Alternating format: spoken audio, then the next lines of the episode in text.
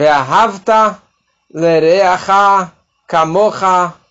Rabbi Akiva Omer Zeklal Gadol Batorá. Amarás o próximo como a ti mesmo. O grande mestre Rabbi Akiva disse, Zeklal Gadol. Isso é uma grande regra de toda a Torá. Como isso? Como é possível a Torá nos ordenar amarás o próximo como a ti mesmo? É, é possível isso? É viável você realmente abrir mão de tudo que você tem pelo próximo? Por qualquer pessoa? A Torá fala, você deve amar ele não somente qualquer pessoa, você deve amar como a ti mesmo. Como, da mesma forma que você se ama, você deve amar aquela outra pessoa. E mais ainda, como a Torá fala uma ordem sobre um sentimento do coração. É fácil a Torá falar, coloca tefilim, guarda o Shabat, faça o kasher, mitzvot práticas, ativas, com as mãos.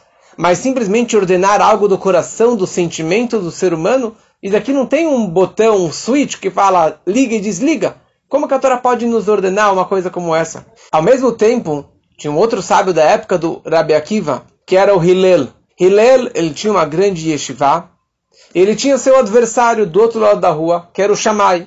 E certa vez apareceu um gentil que queria se converter ao judaísmo. E ele foi ao Shammai e perguntou, Shammai, eu quero me converter quando eu estiver num pé só e você me fale a Torá toda numa frase. Daí eu vou ver se eu quero me converter ou não. E o Shammai, que era mais linha dura, mais gevurá, ele deu um pontapé nele e falou, meu, cai fora daqui, não é assim que se aprende o judaísmo. Ele atravessou a rua, foi até o Hillel, que era mais aberto, mais bondoso, e o Hillel falou para ele, aquilo que você não gostaria que fizessem para você, não faça com os outros. É como se fosse amarás o próximo como a ti mesmo. Mas ele conclui, ele fala, Zeu kol a Torá, kula. Isso é toda a Torá, e o resto é resto. O resto são detalhes e explicações. Qual a diferença desses dois? Rabbi Akiva, ele fala, isso aqui é uma grande regra da Torá. E o Hillel, ele fala, esta é a grande, enorme regra da Torá. Isso, na verdade, não regra. Isso é toda a Torá. E o resto é explicação. Rabbi Akiva, ele tinha 24 mil alunos. E nós estamos comemorando nesse período do Sefirat Omer entre Pesach e Shavuot, a outorga da Torá, o falecimento dos 24 mil alunos do Rabbi Akiva, porque eles faleceram pela falta de amor gratuito, de falta de altruísmo, de, de, de compartilhar o sentimento com o próximo e de sentir a necessidade do próximo. Rabbi Akiva ele fala, você deve amar o próximo como a ti mesmo. E eles falharam nisso. Mas você falar, mas é impossível você querer amar o próximo como a ti mesmo e abrir mão de tudo? Por isso que Rabbi Akiva descreve como é uma grande regra da Torá, mas não toda a Torá.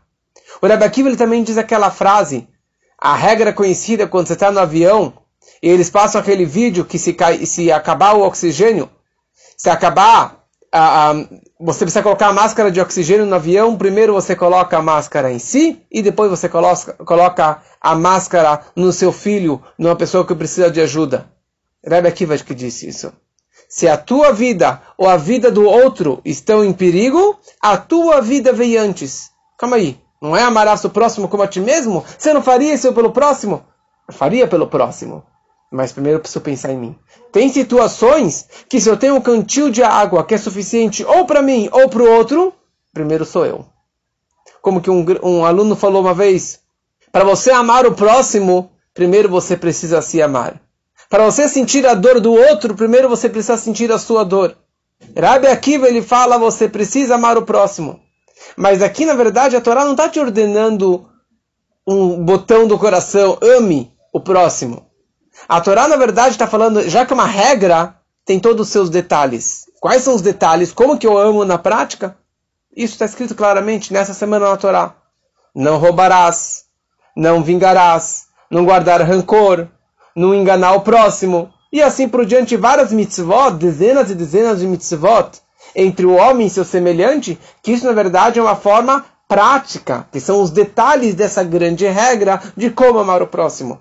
Ou seja, a Torá pode me ordenar, não roubarás, não matarás, não, não vingarás e assim por diante. Isso sim é camorra, como a mim mesmo. Da mesma forma que eu não quero ser roubado, eu não vou roubar o próximo. Eu não quero ser enganado, eu não vou enganar o próximo. E assim por diante. Em outras palavras, Rabi Akiva ele está enxergando a nossa vida pé no chão. Pé no chão neste mundo físico e material.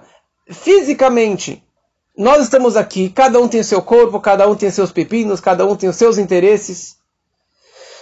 Fala Rabi Akiva, você quer sentir isso? Você quer sentir o próximo, a dor do próximo?